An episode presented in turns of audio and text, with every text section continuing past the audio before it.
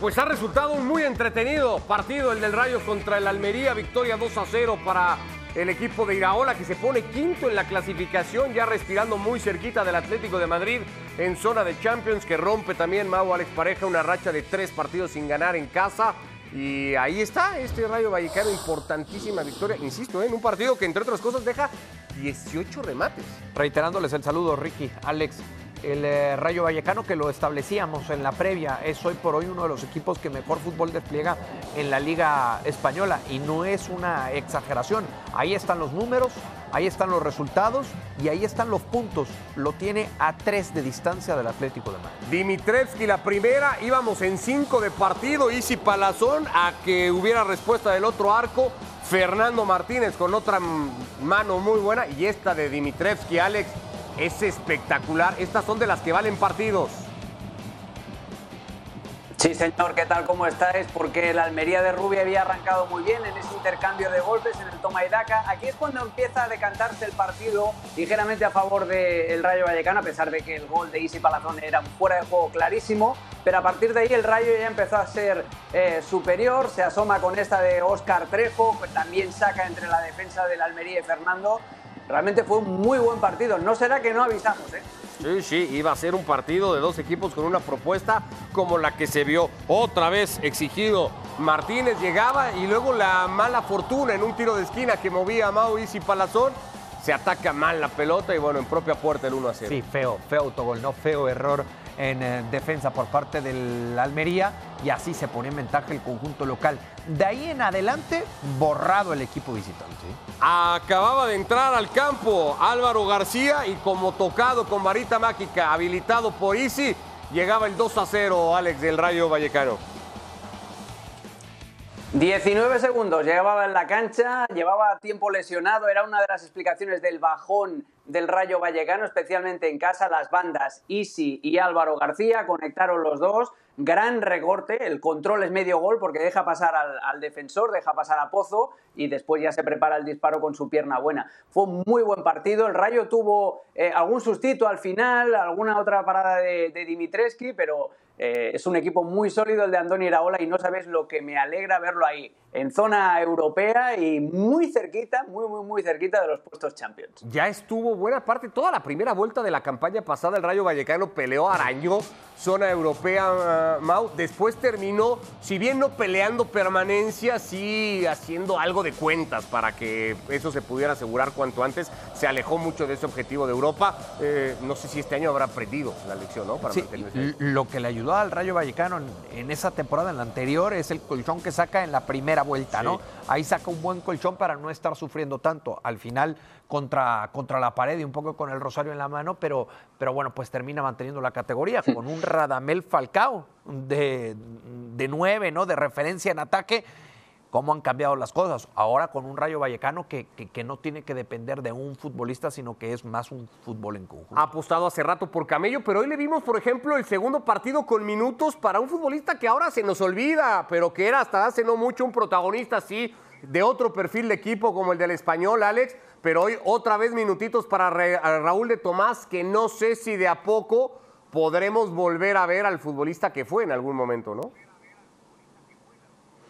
Ojalá que sí, porque el año pasado hizo una campaña maravillosa con el español. Él mismo se pegó un tiro tremendo en el pie, forzando su traspaso al Rayo Vallecano cuando ya había acabado el mercado de verano, con lo cual se garantizó estar seis meses parado y sobre todo se, se garantizó no ir al Mundial. Es una decisión que no entiendo, pero claro, después de eso hay que incorporarlo. El problema es que Sergio Camello es el delantero ideal para que la línea de tres media puntas del Rayo Vallecano funcione, para que Isi, para que Álvaro García, para que Oscar Trejo encuentren muchos espacios. El segundo gol, que lo estábamos viendo ahí en el video gol, eh, Sergio Camello no toca la pelota, obviamente, pero hace un muy buen desmarque sin balón para que el, pase, la línea de pase entre Isi y Álvaro García esté muy abierta. Además, el jugador cedido por el, por el Atlético de Madrid lleva cinco goles, es muy trabajador y esa es la gran diferencia entre un Falcao o un RDT y Sergio Camello. La energía a la hora de presionar por ejemplo, también que es otra de las características. Pero sí, si Raúl de Tomás se enchufa, que es un tipo muy, pero que muy peculiar, es un tipo que necesitas mimarlo mucho,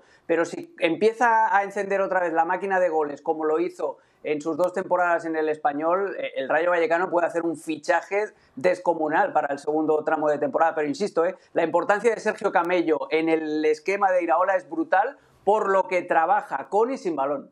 Eh, lugar 2 en la tabla para el Almería. No se nos puede olvidar que es un equipo recién ascendido. Está arrancando la segunda vuelta del campeonato, pero ha disputado ya 30 puntos fuera de casa, Mau. Lo decíamos en la previa, 30 ya con los tres ahora en Vallecas. Ha ganado solamente 4. Eh, ¿Esos datos pueden poner nerviosos a una directiva y empezar a hacer cierta presión?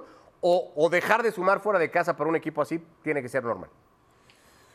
A ver, me parece que para un equipo así los objetivos y lo que te vas planteando conforme va avanzando la temporada puede ir, puede ir cambiando, ¿no? Eh, entendiendo cuál es tu objetivo primario y cuando eres realista, cuando te ves al espejo previo a que arranca la temporada y partes de la realidad, todo va siendo mucho más sencillo, ¿no? Entonces, hoy el objetivo es muy diferente con relación a cómo lo era cuando arrancó todo me parece que el, camino va dictando esos objetivos y esas metas, ¿no? Conforme van pasando las cosas. No es mucho el colchón con respecto a la zona de descenso, apenas tres por encima de ahí está el conjunto de la Almería, pero insisto, en una realidad pues bastante esperada para un equipo que se coronaba en la división de ascenso la temporada pasada. Eh, vamos hasta Vallecas, reacciones. El autor del segundo gol, Álvaro García, para el Rayo Vallecano, esos tres puntos que lo ponen ya quinto en la tabla. No, Fran García, perdón, pensaba yo que era Álvaro García. Fran García, después del 2 a 0 del Rayo sobre la Almería.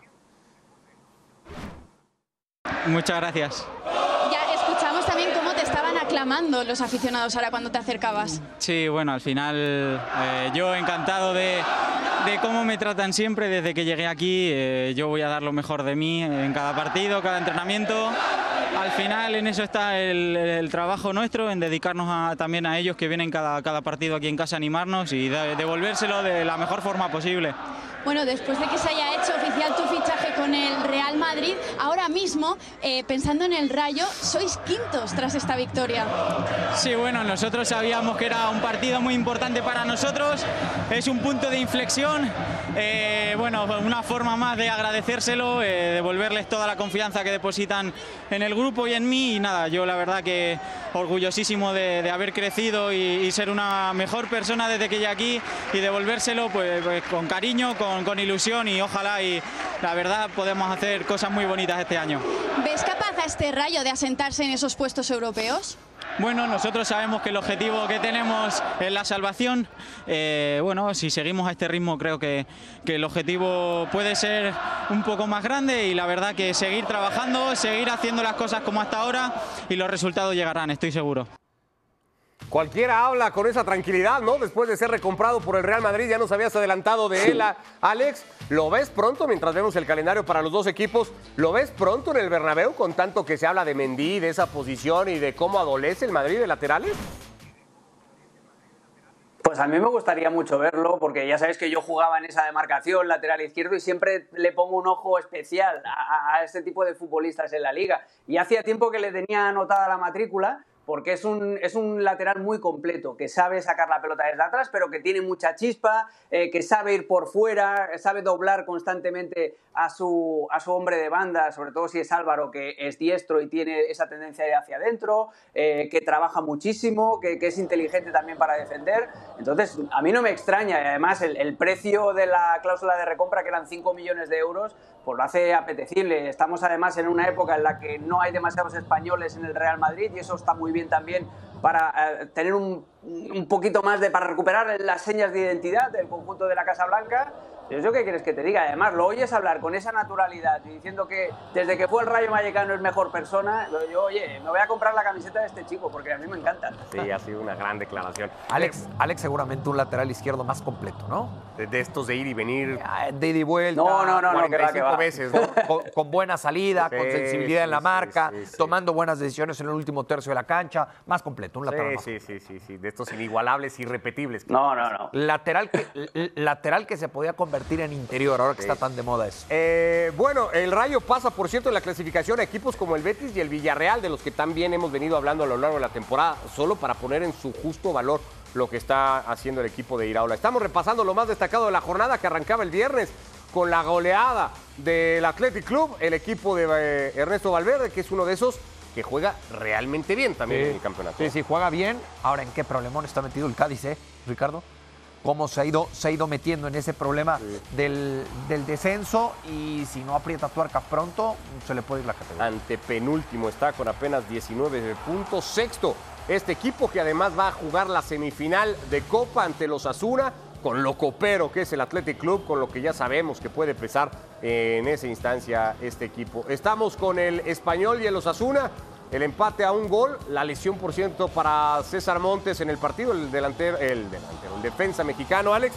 Eh, pues ahí está el resultado entre estos dos. Sí, con un empate a uno, el gol eh, inicial de ante Budimir, que iba a neutralizar Martin Braithwaite con su quinto tanto de la temporada. Ha metido ya los mismos goles con la camiseta del español que en todo el tiempo que estuvo en el Barça. El bueno de, de tras un centro desde la banda derecha, es un buen resultado para el español porque este año los Asuna venden muy caros los puntos. El otro día, por cierto, en la prensa española, un artículo largo de la vida fuera del fútbol de Braithwaite, un empresario exitosísimo, por cierto, en ese sentido. Eh, la gran noticia, ¿no? Fue la victoria del Elche y sobre todo a costa de quién? Uno de los clasificados altos en el campeonato como el Villarreal. Ya ganó el último clasificado, Alex.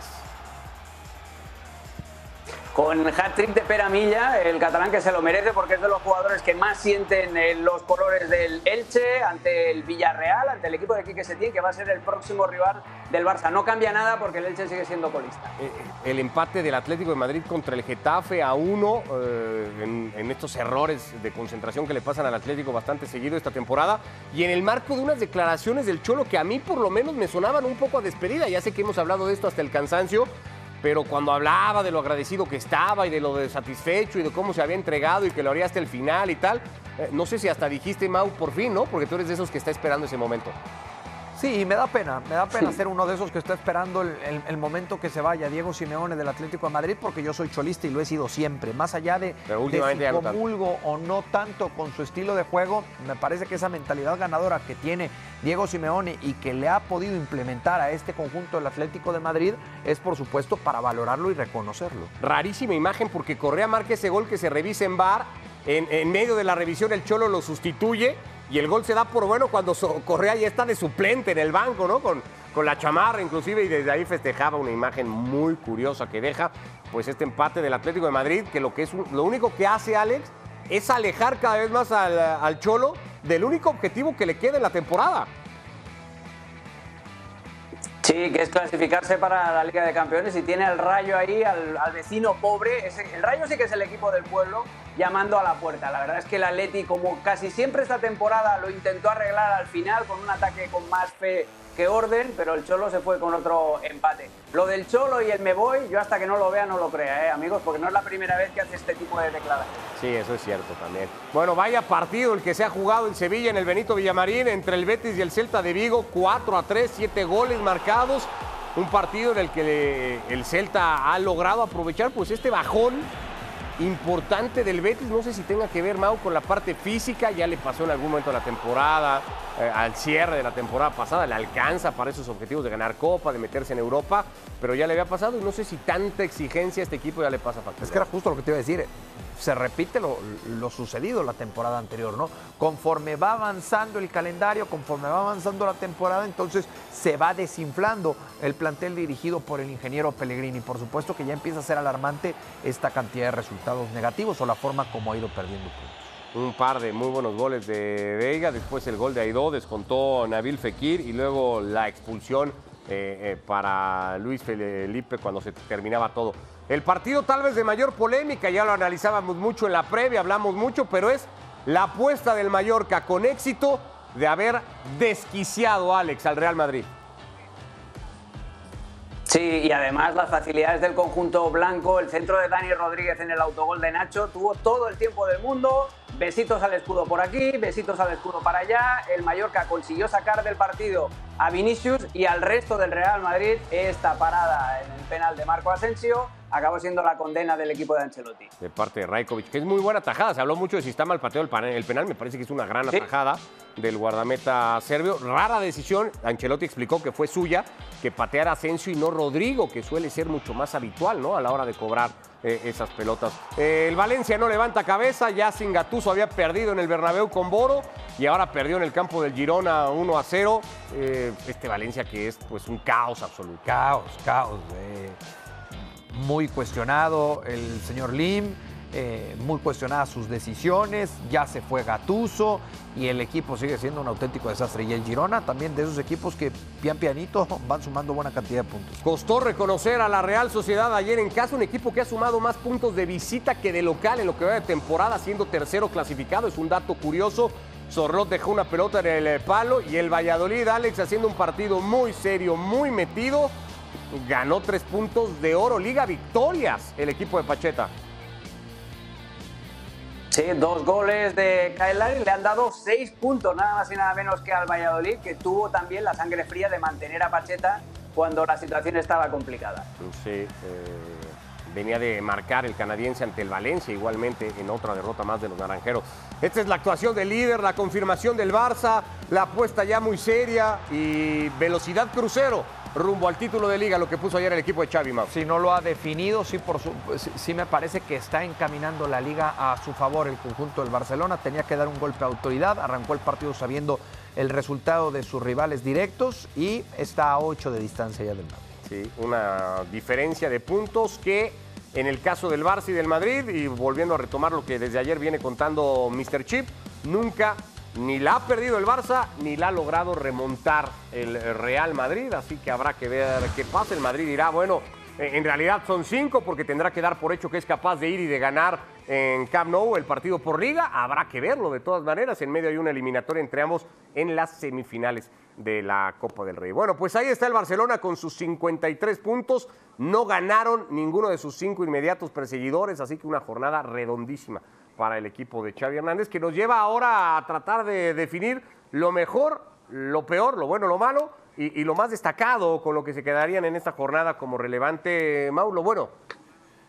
Lo bueno, me voy a quedar con eh, el trabajo hecho por Javier Aguirre, el ganarle al Real Madrid. ¿En serio te vas? Ojo, ya dijimos aquí que se vale. Sí. De ahí a, a- a- a- a- a reconocerlo, aplaudirlo, algo, me parece que ya es un paso muy, no sé yo. Bueno, no cualquiera le saca tres puntos al Madrid en la instancia que sea y como sea. Pero el partido ayer tiene muchas cosas. que- Bueno, tenía. A ver, Javier Aguirre y el Mallorca tenían que sumar de a tres, ¿no? Ya después el cómo lo puedes llegar a cuestionar, a debatir. Claro, es el técnico mexicano y sé que tú tienes ahí algo No, con, no, no, con el Vasco y con muchos mexicanos que están en el viejo continente. No, lo de favor, Javier. Aguirre hay que reconocerlo. Y por eso lo pongo dentro del. Hijo, no. Una cosa es sí se vale, pero de eso a, a impulsarlo, fomentarlo, no, no. Eh, Alex, lo bueno, Lo bueno, ya os lo he comentado antes, eh, Kyle Larin en, su llegada a Valladolid, el canadiense, de esos fichajes que del mercado de invierno que parecen una carambola de última hora, pero el hombre lleva dos goles en dos partidos que le han dado seis puntos al Valladolid con esas dos victorias eh, por 1 a 0. Eso es ojo clínico con los fichajes y lo que os decía antes también, hacer justicia a un Valladolid que en la primera vuelta muchas veces jugó bien, pero no se llevó resultados. Eh, me encanta lo que está haciendo Pacheta con, un equipo muy limitado, obviamente, su propuesta de juego y eso, ahora que tiene un delantero centro rematador que es capaz de luchar por todo lo que le pueden producir en las bandas, pues a mí me parece una muy buena llegada y una, y una muy buena vista del Valladolid en el mercado invernal. Cero Iván 2, sí, se lo hizo al Valencia y se lo hace ahora a la Real Sociedad. Eli Machís, ¿no? Que, que viene del fútbol mexicano sin pena ni gloria después de su Sí, por Juárez. sí, sí. Dos apuestas quirúrgicas del Valladolid. Eh, yo parece lo obvio, pero me quedo con el Barça porque el Barça tenía que dar un golpe en la mesa, tenía que aprovechar el escenario, tenía que aprovechar eso que sus más inmediatos perseguidores todos habían fallado, todos se habían dejado puntos y confirmarse como lo que es hoy, ¿no? El líder indiscutible del campeonato, eh, aumentando su ventaja, no era fácil porque hay un momento de partido, inclusive cuando ese dominio abrumador ante el Sevilla no lo refleja en goles a los 25 minutos, media hora, parece que como que caía en cierto desespero el equipo de Xavi, es capaz en el segundo tiempo de, de seguir en la suya, de confiar, de tal, y de terminar ganando el partido con absoluta autoridad. Sigue siendo un equipo sólido en defensa. Me parece que lo bueno eh, tiene que ser lo del Barça. Eh, lo malo, Alex, voy contigo primero. Pues mira, lo malo, el ruido alrededor de, Vinicius Junior, ¿no? Y, el debate intoxicado que se está generando. Eh, hay que separar varias cosas. Lo que es absolutamente intolerable es el racismo y la liga tendría que empezar ya a prohibirle la entrada a la gente que, haga este tipo de comentarios que no caben en una sociedad moderna. Eh, pero luego también eh, el debate intoxicado e intoxicador muchas veces de, medios de comunicación o que ves en, redes sociales, porque todo se hace la interpretación a través de la bufanda. ¿no? Y entonces, eh, si es prensa afín al Real Madrid, Vinicius es un santo y hay una campaña mundial en contra suya. Si es la gente que opina con la bufanda del Barça atornillada, Vinicius es un provocador y se merece todo lo malo que le pase. Bueno, calmemos un poquito el ruido porque es un tema demasiado complejo como para hacer buenos y malos así a, lo, a, lo, grande, ¿no? Entonces, yo creo que es un debate que se tiene que hacer con, con calma que obviamente los rivales, lo hemos hablado en la previa también, los rivales saben que Vinicius tiene que aprender a tomar ese carácter, pero también los árbitros tienen que aprender que existe una cosa que es la reiteración de faltas, que es eh, un motivo de, de ser tarjeta amarilla. Pero insisto, es un debate muy complejo y la gente lo está tomando siempre desde el punto de vista de mi bufanda, mi bandera, mi tribu,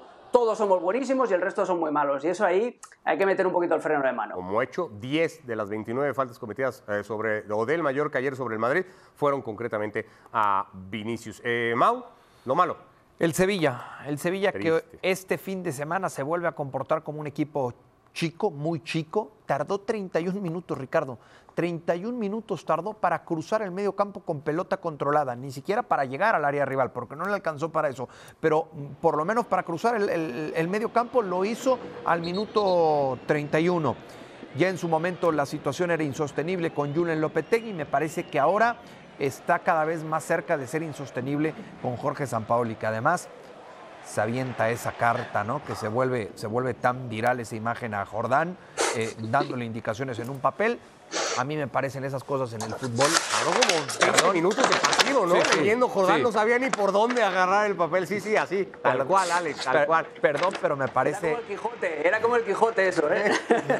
me, parece ridículo por utilizar un término de hecho, sigue, en el fútbol actual. En este momento, en casa, Jordán no ha terminado de leer eh, el papelito de de San Paolo. Y bueno, una, por cierto, luego hay un momento de partido en el que deja a Rakitic como el futbolista más adelantado del Sevilla, como dando por hecho que no planeaba hacerle ni cosquillas. Me acordé de Modric en aquel clásico de la temporada pasada, supliendo a Benzema en esa posición, la decisión de Ancelotti.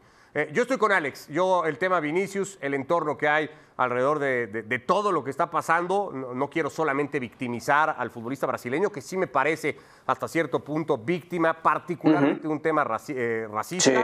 No puede ser que estadio por el que pase Vinicius sea después investigado por ofensas racistas hacia el delantero del Real Madrid. Eso me parece lo más grave. La Liga ha anunciado hoy medidas. El Mallorca ha respaldado la decisión de la Liga. Se va a tratar de investigar y dar con quienes insultaron al futbolista del Real Madrid.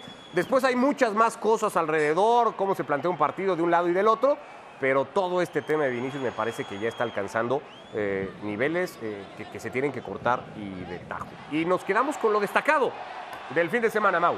Ya me estabas espantando cuando dijiste lo bueno, lo malo y lo feo, cuando yo había mandado al productor lo, bueno, lo malo y lo destacado. Es la costumbre. es que antes, cambiando la jugada. Antes era lo bueno, lo malo y lo feo, pero no lo destacado. Lo, destacado. voy a poner al Barcelona. Al Barça. Sí, al Barcelona por lo que por lo que establecí desde que arrancamos este esta transmisión, ¿no? Previo a, que arrancara el partido del Rayo Vallecano, eh, sabiendo ya los resultados de sus rivales directos, tenía que dar un golpe de autoridad y lo hizo el Barcelona. Cada vez Xavi encuentra eh, un, once estelar, un once de lujo, son más habituales sus futbolistas, lo que ya explicaba yo en la primera parte también de este, de este programa o de este segmento, el que los suplentes sí están para marcar diferencia cuando se les requiere. Bueno, Alex, lo destacado.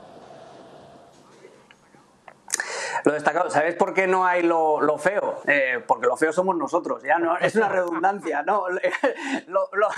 Lo, destacado, pues mira, el, el partidazo entre Betis y Celta, porque está muy bien que, no solamente nos fijemos en el Barça y en el Madrid y en el Atlético, que estos partidos también suban el nivel con el Festival de, Goles. Y la primera victoria del Elche, la primera victoria del Elche que llegó en el primer partido de, la segunda vuelta. Hay un récord que el Elche quiere evitar a toda costa y es ser el peor colista de toda la historia, que es del Sporting de Gijón en la temporada 96-97, que solo consiguió, atención, 13 puntos. Entonces ahora el Elche está muy bien, eso de poniéndose pequeños objetivos, ya ha conseguido el primero, que es ganar por fin, y me alegro mucho por Pera Milla y su, y su hat-trick, pero ahora tiene que seguir en una carrera que es larguísima y que prácticamente tiene perdida ya, porque tiene una distancia sideral respecto a la salvación. Pero mira, mientras hay vida, hay esperanza. Le dieron escalofríos a Manu Martín y a Rodri Fáez cuando recordabas ese dato del Sporting de Gijón, pero bueno, ni hablar. Sí.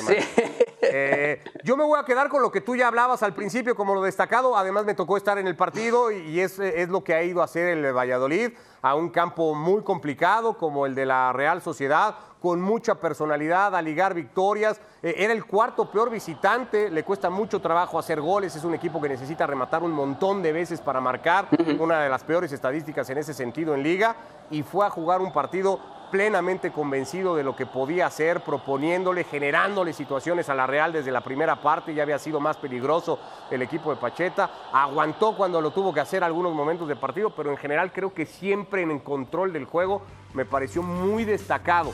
La, propuesta del Valladolid, que ahora será local ante los Azura la próxima semana. Sevilla en su crisis recibe al Mallorca de Javier Aguirre. El Real Madrid ante el colista obligadísimo y uno pensaría que con todas las de ganar para sacar puntos.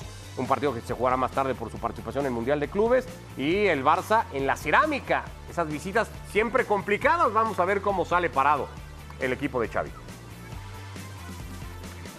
No se sabía que esto iba a ser un partido muy agresivo. La verdad que han defendido muy bien durante todo el partido. Que ellos iban a apretar, sobre todo al principio. Nosotros es verdad que tampoco hemos estado finos ¿no? a la hora de, de crear ocasiones. No hemos tenido la suerte, fallado un penalti. Esto es fútbol. El partido tenía que ser igualado hasta el final. Que no hemos conseguido meterla, pero, pero bueno, una pena lo que te digo por los tres puntos. En general, eh, nada, estamos dolidos. Pero lógicamente cuando se ponen delante, pues todo se complica más. Demasiadas, muchas interrupciones. Eh, poca protección. Creo que se está creando un ambiente con el tema de Vinicius que no, no favorece a nadie. Eh, a Vinicius la han apretado mucho. Pues se meten con, con el chaval, esto es, aquí tiene que entrar. Eh. Yo creo que lo que tenemos que hacer entre todos es eh, disfrutar del fútbol, que es un deporte muy bonito. La verdad es que este, hemos terminado la primera parte con dos amarillas y, lo, y ellos cero. Y dejar polémicas a un lado y tonterías eh, igual a, un lado. Y Nacho, sobre todo, me parece que hay que rescatar mucho de lo que dice Nacho, que, es difícil destacar a Nacho porque tiene este rol, ¿no? Pero cumple siempre en la cancha, hablando, eh, en todo, la verdad, lo derecho. Bueno, este es el calendario del Real Madrid desde su primer partido post Copa del Mundo. El Real Madrid ha disputado un juego en promedio cada 3.6 días en la temporada y lo que le viene, debuta el miércoles en el Mundialito, si va bien la cosa, bueno, va a jugar el fin de semana, si va bien la cosa, jugará la final, si va mal la cosa, jugará por el tercero y cuarto, y luego no para, Liga y Champions y eliminatoria de semifinales Copa del Rey ante el Barça. Por cierto, confirma hoy, el Madrid se fue a Marruecos sin Benzema, sin Courtois y sin Militao se le siguen cargando muchas malas.